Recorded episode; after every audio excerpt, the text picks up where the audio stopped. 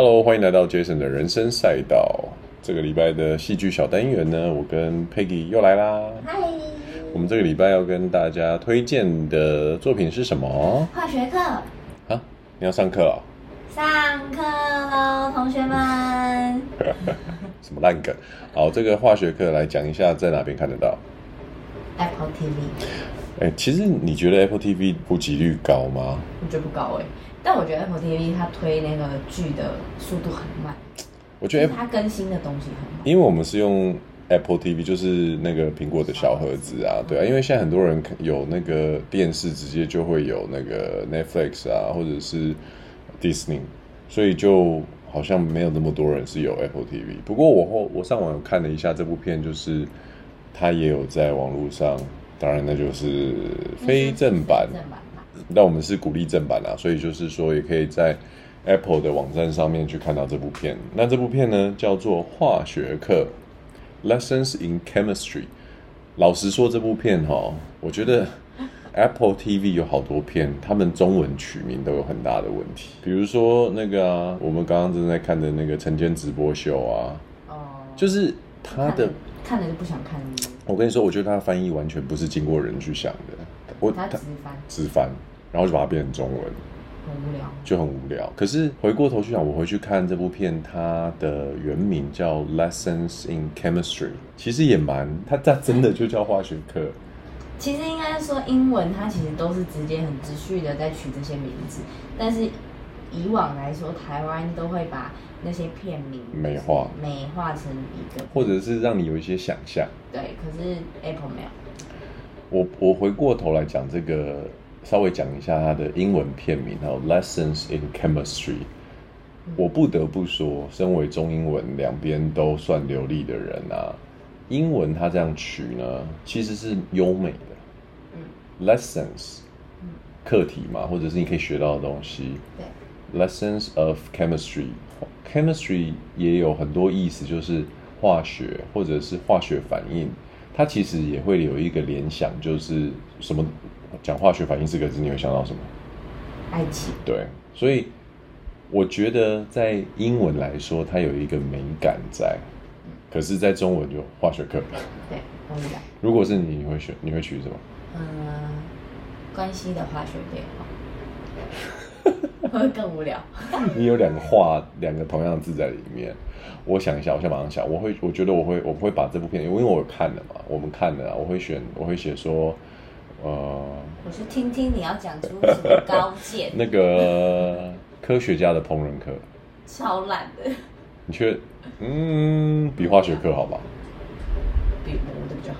啊，你 好，anyways，好，我们来回过头来讲一下这部片哦，呃，Lessons in Chemistry 化学课，它是来介绍。你又不要，你每你不能每次都不要啊！你快点啊！明明都知道我不要，还一直叫，每次都叫我讲，赶快讲。好，这这部片呢，就是在讲一九六零年代哈，然后有一个女性的化学家叫 Elizabeth Zott，那我们就叫她伊丽莎白。她基本上在呃一个很有名的实验室里面呢做实验助理，可是其实往下看下去，了解这部片的背景设定的时候，就会发现说，哎。这个化学助理其实他是有化学硕士，而且还是 UCLA 这个很好的学校啊、呃、所出来的一个学位。可是因为以前在呃求学时代，因为教授有呃侵犯他的这个行为，导致他误误伤了他的教授，所以让他就没有办法继续往下把博士修完，所以他就带着只有硕士的这个学位啊。投入职场嘛，那她其实是一个非常宅的一个一个女生。那她在六零年代那个时候，其实还是以男性主义为主。那女生主要呃在比如说这种理工场域里面，他们做的都是一些比较柔性啊，或者是后勤的角色，比如说像秘书啊，或者是做这一些助理的工作。但是其实你可以明显看到，我们的女主角 Elizabeth 就是惊奇队长所饰演的这个角色，她其实很多时候都比男生化学家还要更知道该怎么做实验。只不过因为她是女生，而在那个时候其实没有太多女生的这种所谓工程师，所以导致她在工作场域上面就很多时候就会被男性比较贬低吧。叫他打杂倒咖啡。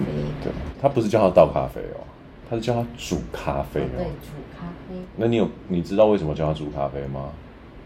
不知道。因为身为一个化学家，其实他做什么东西都很仔细，所以煮的咖啡很好喝。其实为什么很好喝？很那个啊，那个叫什么？很盯紧。你 在讲什么？其实不是很盯紧，是认真吧？是吗？对。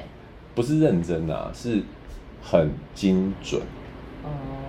所以他在里面的桥段，其实我以前我念工程的时候，我自己认识的化学课的确真的会有这样的事情。用量杯，用那个烧杯，然后用那个呃酒精炉，嗯，这些是不是听起来很陌生？不过啊，哎、欸，我没有跟你说过我以前是理化小天才吗？你是理化小天才吗？对啊。好，元素表可以背一下吗？忘，全忘了。那有多少个元素？不知道哎、欸。那理化小天才跟屁！很久以前啊。好了，我也不太记得，因为我国中、高中数理化学超强哎、欸哦。真的哦。现在全忘，不要再问。我我没关系，我觉得介绍到最后，希望你也可以像这个女主角一样，发挥化学的这个精神。我跟你说，要不是那不然我煮饭怎么会好吃？我都是照感觉，那我的感觉从何而来？你这种超不是化学的，好吗？我现在就要讲为什么他煮的咖啡好喝呢？因为呢，对他而言，所有的一切呢，所有的所有的变化都是跟化学式有关，因此精准测量。对，不只是分量的测量，而这些化学变化会产生什么样的反应，会维持多久的时间，他都非常的清楚。因此，他煮出来的咖啡就是完全释放咖啡豆的酸。当然，这我的意思是说，对我们来说，这就是画面呈现的东西嘛。可是你看，其实，呃，如果你稍稍知道，比如说以我们两个，你不喝咖啡，然后我喝咖啡，我喝的是胶囊咖啡。那你看，我们的朋友有一些会磨豆，然后会有机器去，比如说磨，有的人随便磨，有的一定要特定大小。那有的人呢，会让那个高压的咖啡机去去冲。其实这些东西全部都跟所谓的化学有关，只不过你你你需要很多的仪器去做到这件事情，而在这部片里面，Elizabeth 其实就从帮其他的化学家去冲咖啡这件事情，就让我们观众可以意识到说，哦，他是一个什么样个性的人，而且其实前半段他其实都是板着一张脸，对呀、啊，你有没有 face？你有没有觉得很不讨喜？前面为什么不会？因为。他就想要演出那种一板一眼的感觉吧。其实我觉得很微妙的，就是如果你的角色一出来，然后就是这种你所谓的 poker face 的时候，可是你又要让观众继续看下去，其实不是一个容易的事情。因为特别是现在这个时代嘛，我们在选一部剧的时候，嗯，我同样都花时间，我干嘛看你臭脸？所以到底是什么吸引我们看下去？我不想你啊，我是有答案。你说。你你觉你有吗？我就觉得很有趣啊。因为他 poker face 还是其他的东西很有趣。因为就是他都板着一个脸，然后其他人再怎么情绪激动，再怎么就是刻薄，他还是那张脸。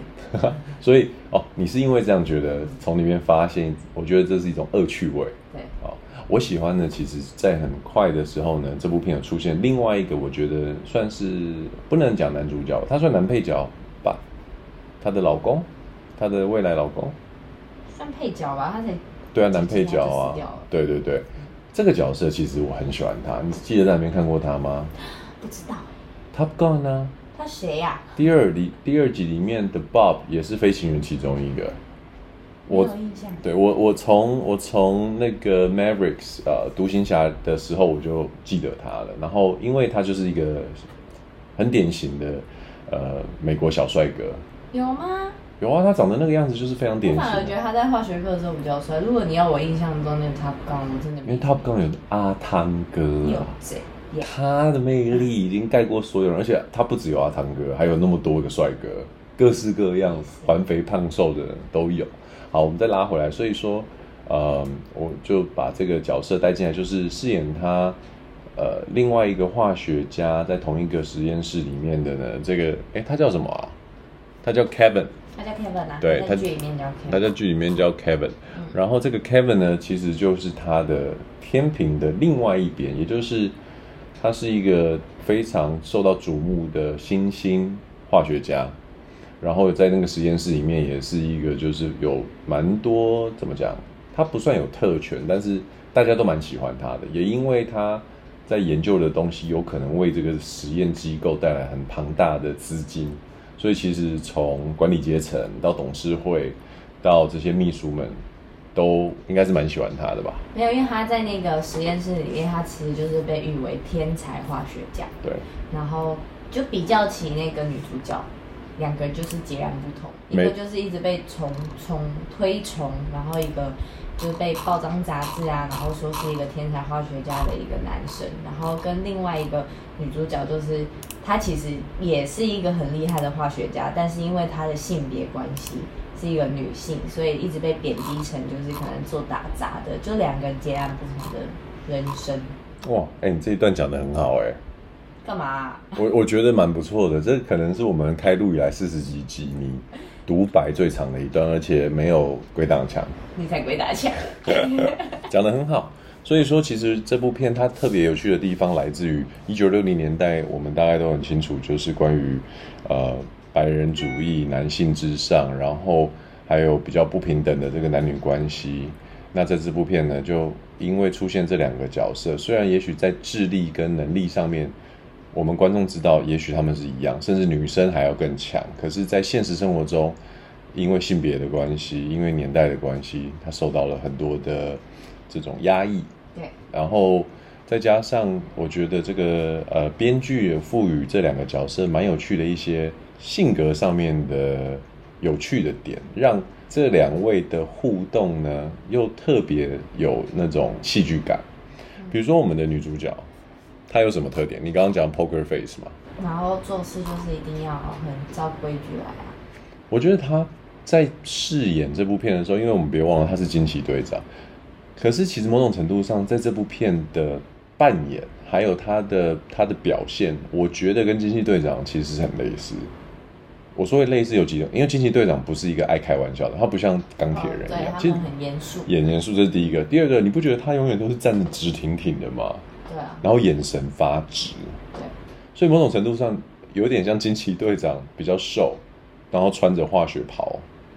哎，可是那个伊丽莎白她在这部片里面，我觉得她讲的话都很好笑。可是她不是真的要搞笑啊！可是她真的是，对，她不是要搞笑，所以她讲出来的话很好笑，又搭配她不是要搞笑的表情，你就会觉得更好笑。你的意思是说冷冷面笑匠的概念？对，你就觉得哇靠，他讲这话还面不改色，然后对方都已经被打倒了，就在旁边就觉得很好笑。没错。那另外一方面呢，我们回到那个男主角，哎，男配角啦，这个 Kevin，他被赋予的角色，你还记得有什么细节吗？你印象中的？我印象中就是他是一个。做事情都呃很很很浪漫呐、啊，然后很他也都可以会在那个化学教室里面洗澡。我就知道你一定会讲这个他全裸的地方，对，啊、对不对？很神奇耶！拜托，真正的重点，这部片画龙点，这就是重点。这部 你看到他的屁股。我觉得老实说，我也因为这男生蛮喜欢这部片，因为他是帅哥。反正我听众一定知道，只要有帅哥美女，对我来说。这部片都 OK，那这部片其实画龙点睛，他们关系中有一个穿透整部剧，而且你看不到，但是你一定感受到的点是，知道什么吗？你看不到，我看不到，嗯，但是你感受得到，我感受得到，对，你讲啊，音乐，哦，这边有特别在讲，因为呃，Kevin 非常喜欢听什么？你说？爵士乐，你有在看吗？我刚刚就讲了，我想说你说啊。所以爵士乐的一个重点，在那个年代会听爵士乐的白人其实非常的少，因为爵士乐是属于一个比较黑人。的文化，然后它是不按牌理出牌，它的古典啊，就是下鼓的点，或者是它节奏的这个 melody 的重复，或者是到呃副歌的地方，它都是非常多的变化。其实。有一集，他们两个在讨论喜欢听的音乐的时候，因为 Kevin 在做实验的时候就会听 Jazz，嗯，可是那个 Elizabeth 就是很讨厌听的，他就觉得没有条理，对，然后他就没有办法专心，然后他们就有一度在讨论这件事情，就是发现两个人就是还蛮有趣的这种对比，可是他们研究的题目又是跟 DNA 有关的内容，所以就有一种就是他们既是天作之合，又是这么的不一样。然后，总之呢，这个故事前面半段就是在塑造关于 Elizabeth 她的这个人格的一个样态，还有这个故事的一个大致的走向。但真正的重点是在中间开始出现的一个转变，就是因为刚刚讲到的那个 Kevin 呢，在他们开始约会没多久之后，就意外走了，所以导致那个 Elizabeth 就很伤心嘛。可是没想到，爸爸晴天霹雳。五星的哦！来，那个身为一个没有结婚，对不起，我我不好意思直接讲。为什么不好意思？我都你老婆，为什么不好意思？你心，你当时看到这一段，其实我看到这一段，然后到后面，可不一样啊！他爸爸已经死掉了。对，我但是我的意思是说，好，对啊，他死掉了嘛，所以你那你看，因为你的老公显然还活着嘛。那你在 这个讲话的人是谁呀、啊？我现在就会很好奇你在看这一类的角色，因为我们最近看蛮多都有婴儿啊、小孩，有有特别什么念头闪过？没有啊，就是觉得嗯，好开心。不是啊，我说看剧啊。看剧哦。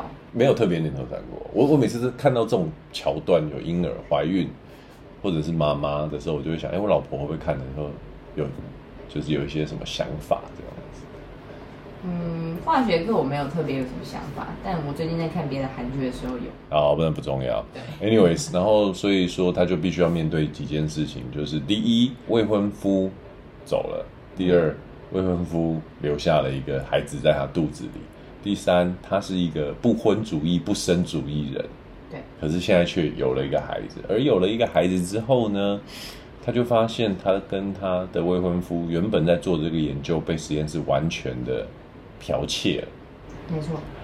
然后这一切的一切都让他极度的崩溃，气死。因为那个实验本来是他们两个一起的，然后就因为他的未婚夫死掉之后，实验室的借口就是说，哦，他已经过世了，那他接下来的研究要由其他两个，呃，研究，那叫研究员吗？应该就是，就是他因为死掉，所以他留下来的东西就为这个实验室所有，所有对，然后就会交给别人研究，而。因为他的 title 其实是助理，他不能以一个化学家的身份来继续研究。对，可是我在他在那个剧里面，在那个呃这件事发生之前，他其实是跟着这个就是他的男朋友两个是共同研究这个。但是他是助理。哦，是啊，他是挂助理。他是挂助理，因为因为机构没有让他变成那个、啊、共同研究生，是不是？不是研究生啊，他们又不是学生。研究化学家。化学家没有研究，好，就这样。Oh, OK，好，所以这时候他就面临到人生的谷底。我觉得大概在第四集、第五集的时候，让他跌到这么惨，还蛮惨的。对，对啊，你如果是你那时候怎么办？就你要你要养小孩，一夕之间，老公呃男友没了，怀孕了，工作又没了，嗯、又要生小孩，嗯，怎么办？怎么办？爸妈又不在身边，也蛮惨的。就还是生啊，不然。问题是，那，你怎么办？收入嘞？收入就得去工作啊。他其实，在里面就是，当然就经历了一个低潮，然后 没想到他在里面的收入是帮原本他认识的那些化学家看他们的实验有没有什么问题，解决他们的问题。然后每个化学家都偷偷来找他，对啊。然后之后给他钱之后，就说：“哎，哎，可以的话，不要跟别人讲我有来找你。”所以他其实很厉害，他是一个很厉害的化学家。对，但是因为性别跟身份的关系嘛。那总之，小孩出生了，哇，小婴儿真的好可爱哦，Q 爆。现在我看到小婴儿都会有一种，你还是觉得你儿子可爱哦？他今天那边大吼大叫。我不，我刚刚说的不是，我觉得我儿子可爱，我说的现在看到小婴儿都会有一种爱屋及乌的感觉，就觉得全世界的小婴儿都蛮可爱的。婴儿都很可爱，这是他们的生存本能。这不是我教你的吗？你现在看着我，对我讲个屁呀、啊！是吗？是啊，是我告诉你为什么婴儿要这样子，因为他们在这世界，或者是被丢掉。对，好，那所以说经历了刚刚我们提到那一些挫折啊、低潮之后呢，来来到那个本剧最大的转折，就是他居然得到了一个可以到电视台上面去 host 去主持一个节目的机会。主持什么？主持烹饪节目啊，其实蛮扯的。老实说，为什么？因为他煮的东西很好吃啊。Come on，煮好吃的东人那么多。哎、欸，你没有吃过，搞不好他真的煮的东西是超级好吃。我跟你说，上电视跟好不好吃不重要啊，你也晓得嘛。制作人、电视台的老板，从来没有提出说我要一个煮东西好吃的人哦。他要的是什么？长得漂亮。长得漂亮，还有嘞？身材好。还有嘞？嗯。老公回到家辛苦了一天之后，会帮他倒一杯酒的女人。她，要的是一个妈妈，可是却让男生觉得非常性感的人。有说要煮的东西好吃吗？所以对于电视台的老板来说不重要吗？因为他自己是男人，他想象中怎么样会让收视率提高，就是他我刚刚讲的那一种形象啊。所以其实我记得那时候我们聊到一半，我说我我我们看到一半，我不是就跟你讲说，人生啊最重要的是什么？忘记了运气啊！哦，对啊，运气。你不觉得吗？在我们看的很多作品，在我们人生中，其实到了最后，有一点微妙的东西，就是努力没有很重要。真的，运气才重要。虽然可能如果是新的听众的话，可能会觉得啊，你们在讲什么？努力不重要？怎样？大家都不要努力吗？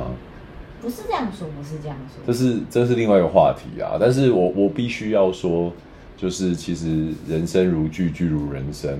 我跟佩仪也也分享过很多次类似的东西。就是到了最后，你看这部片，如果努力重要的话，而且努力是可以，呃，就是改变一切、改变命运的话，那在这部片他应该怎么演下去？应该是怎么样？他很努力当化学家，然后嘞，然后就一直被打压。我说，如果努努力有意义的话，哦，就没戏看。我说剧情会怎样？我不知道你说。没有啊，努力有意义，他不就是应该在这边继续在实验室里面继续打拼，然后他是助理，然后就打死不退，然后一直做一直做，直到有一天有人认可他的能力，然后他就变成共同发表作者嘛。对呀、啊，所以我刚刚一句话总结嘛，我说就是被打压嘛，所以他现在就是努力也没有用啊。我刚刚不就是这样讲吗？好，你对。然后所以说，嗯，这部这我觉得这部片的重大转折是来自于，哎，他就去开始主持一个烹饪节目，而且我觉得这一段应该是佩奇最喜欢的一段，就是他直接对着电视台的老板呛下，超爽。对，因为电视老板就是说他就是想要刚刚我们讲的那一种条件嘛。为什么我会觉得很开心？因为我就是会做走事的人。对，你就是。可是你要知道，我那时候有跟你讲，其实他是靠什么？他是靠实力说话。对，所以你要怎样讲我没实力是不是？没有，靠实力说话，你要有办法可以让别人来帮你做你的呛虾的背书啊。你怎么知道我做不来？我没有说你做不来，你要找家找吗？你莫名其妙。我也觉得，总之我觉得这部片呢，真正好看的地方从这里开始，就是他开始煮菜。而且他最后一句话还会讲说：“孩子们，解放妈妈的双手，赶快坐上你们的餐桌上，让妈妈轻松坐。”他是说 “make the table” 啦，就是说在国外他们就是会习惯吃饭的时候，我们把餐具啊、桌子啊东西放好，嗯，盘子先放好，妈妈就会把菜放上来。可是以往都是女人的女人该做的事嘛。那他的意思就是说，小孩子应该把这些事情做好，因为妈妈煮菜已经够辛苦。是哦，可是他的翻译是说，小孩上桌了，妈妈可以让妈妈有时间去。所以我常常跟你说什么？用什么了啦？用听的，不要用看的。你今天怎么都 catch 不到？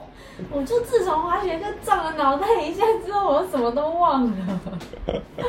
好，然后嗯，那这部片呢，有你觉得对你来说吸引你的地方是什么？除了他呛下以外，就觉得你说这部片？对啊。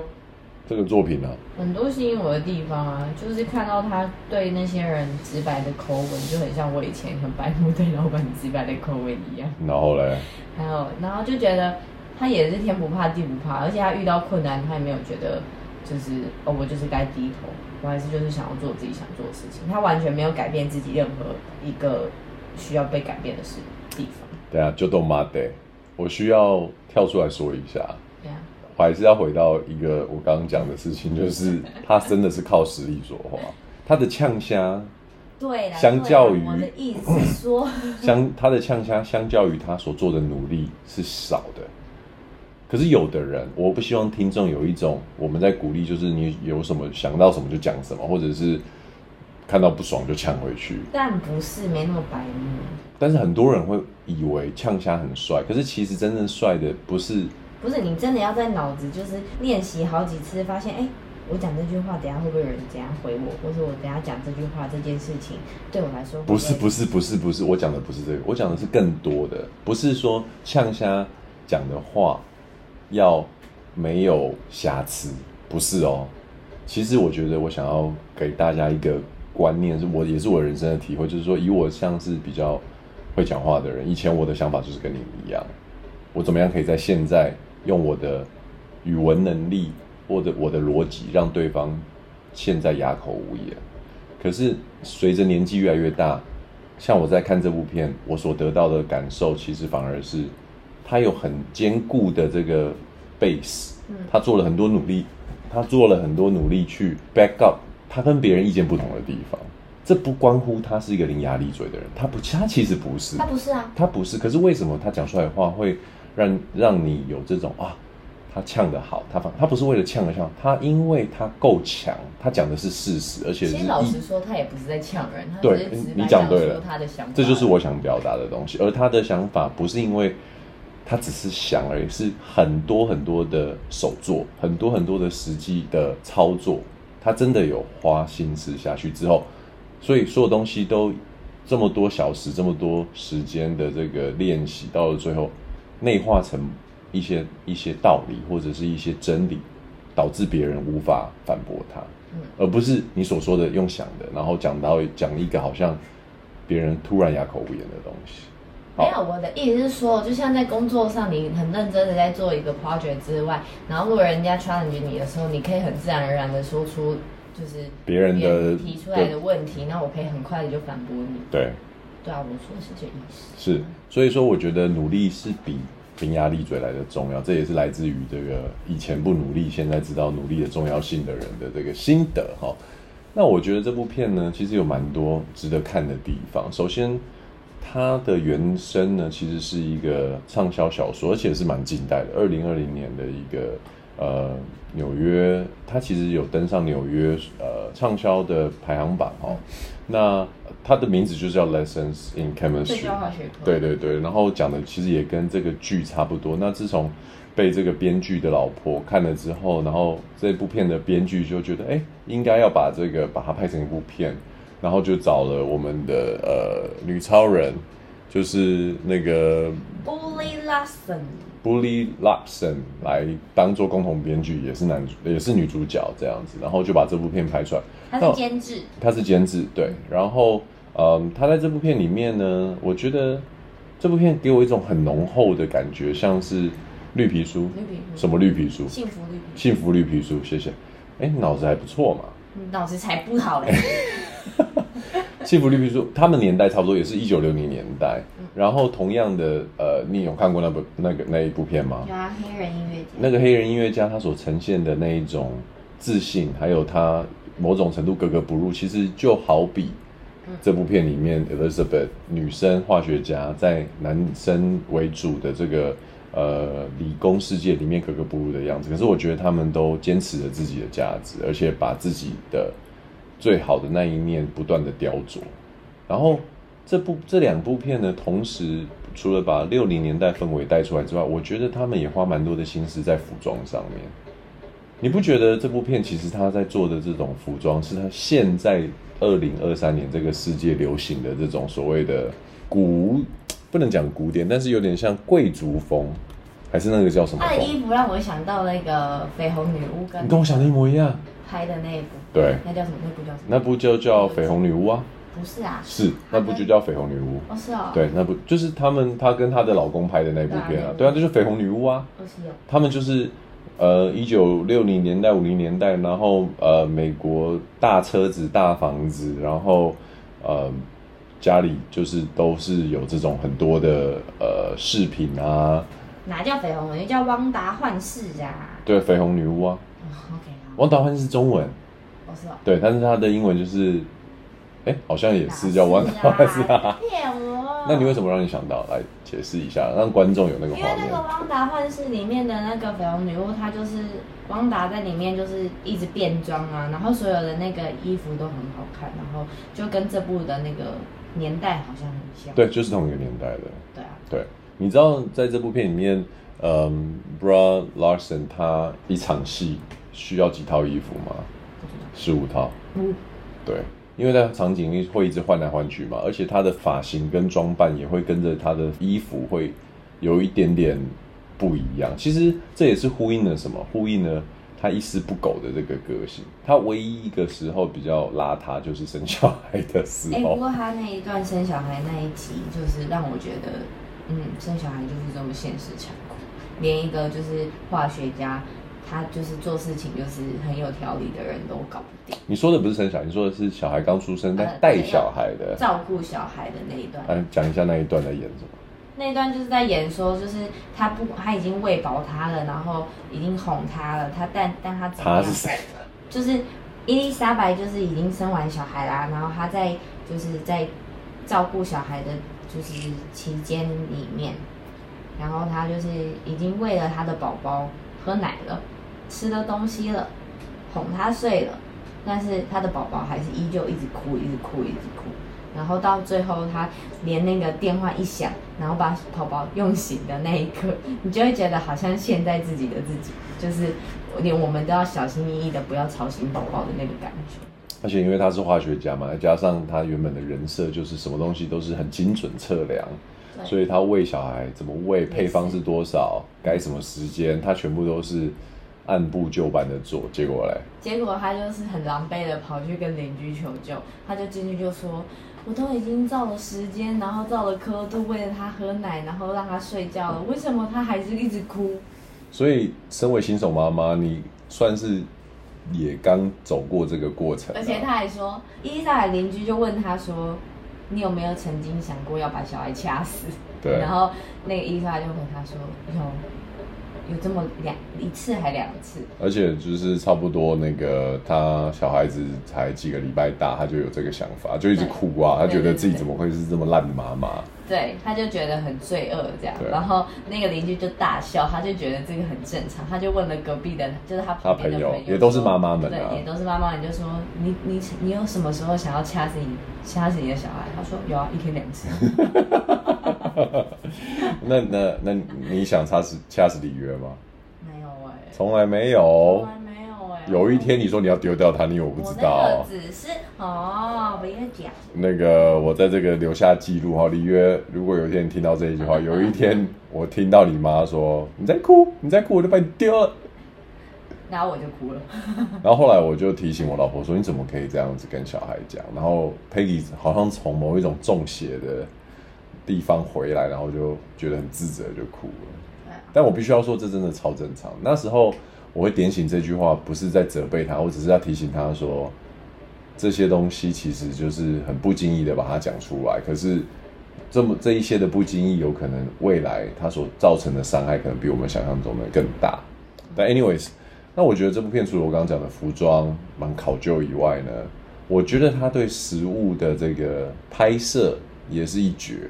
后来我一查才发现，哇，他有一个主厨朋友有在这个这部片里面当做他的共同制作人，所以基本上每一道的料理，包含剧里面的食谱，还有怎么拍摄，都有一个专业主厨在旁边做指导。哦，所以它里面的料理的那个量跟材料是真的可以煮，是真的可以煮。而且其实如果你去查这部片的话，里面最 iconic。最有意义的一道菜是什么？千层面。对，这个千层面的食谱是有他们有公布在他们的网页上。那我来自做。哎，我就想要叫你吃。其实我蛮喜欢吃千层面的。真的、哦？对，我觉得因为千层面算是一个番茄 base，我很喜欢，就是番茄的。对对对。然后所以说这里面其实他会慢慢慢慢，他有说随着剧情的演进，他会慢慢慢慢把一些食谱都把它透露给观众看，这样子。那也可以学。那基基本上这部片其实还没完完播。那我觉得现在他开始进了电视圈，然后呃，从原本要被电视台的老板开除到开除的那一刻，其实如雪花般飞来的，比如说电话啊、信件啊，就是说哇，太好看了。然后大家会开始问关于怎么煮啊，然后关于这个他的电视上去讲的这一些呃，比如说一些化学专有的名词，比如说像焦糖化，哦，比如说像化学成分，就会有人来问说啊，这个是什么？哦，原来这个是呃呃苏打粉的意思。嗯，然后就引起了一个风潮。醋。对。这个是比如说什么什么的化学成分，对，是醋，然后就引起了某一种风潮，然后他在电视上鼓励女性做自己，而且呃拥抱改变，然后呃拿出自己的勇气，这件事情好像显然得到在观看这个节目的这些女性观众的一个共鸣，所以接下来应该会是她怎么样在电视圈跟她自己要。做成呃，完成她跟她未婚夫的这个未完成的研究，还有她的小孩这三条线里面找到一个平衡的一个一个努力吧。那我觉得接下来呢，嗯，也蛮期待的。每周三他其实会哦，其实我觉得很讨厌一周一集有点烦。每周五啊？每周五对，一周一集有点有点烦。对，我就说我讨厌讨厌追剧了。不过最近剧荒也没办法了，只能只能慢慢的期期盼这样。不过呃，一个礼拜时间过得很快，这礼拜五又又可以再看新的一集了。那总之，我觉得这部片呢，其实还有另外一些小小的。我觉得有的时候，像我们现在分分享这些剧久了，以前在看的就是剧情嘛，再来可能看的是演员。可是我现在越看，然后越做功课，就会发现有一些没做功课不知道的小彩蛋。小彩蛋，比如说这部片，它是呃，刚刚我已经有讲到了嘛，它是一个全美的畅销小说写的嘛。嗯。然后呢，这部片是《永不妥协》这部奥斯卡的提名的编剧，他跟那个惊奇队长他们共同去担任监制的。嗯。然后我看到比较特别的点是，你知道谁是呃 Jason Bateman 吗？我很喜欢这个演员，他是演《Ozark》，就是《黑钱圣地》的一个演员。你看到他，你就知道，就是有有有你，他是演那个老板不是人。他以前是演喜剧的，后来他开始他开始演一些比较震惊的一些剧情片，然后他自己也成立了自己的呃制作公司。他有点像是我们之前很常分享的 A 十二，嗯，他有个比较小。高质感的独立制作公司这样子，然后我就觉得哇，我原来是他，因为他所拍的片其实都有带着某一种的调性，里面的主角的原型都会比较有一点点所谓一开始属于严肃，可是却带着幽默、冷面笑匠的那种氛围。那在这部片里面呢，那个 Larson 他就是这样子的一个形象。怎么了吗？你有什么疑问？你刚刚说 A 十二。怎样？是 A 二十四。A 二十四。哦，OK，呀呀呀，A 二十四，对。然后编剧就是由新创玩家跟异乡人美国梦的制作人，嗯，编剧他所编的。所以其实你会发现啊，好像到了最后，虽然是不同的剧本、不同的演员，可是当制作公司跟编剧或者是制作人其实是同一批人的时候。哎，你还是会去喜欢这个作品，然后等你后面你喜欢上这个作品，再去调查或者做功课，才发现哦，原来是同同一批制作人，你会觉得很有趣。对，对啊，所以我就是喜欢这这一类调性的东西。好啦，这礼拜就跟大家分享这部片，然后我觉得大家可以开始去往下追。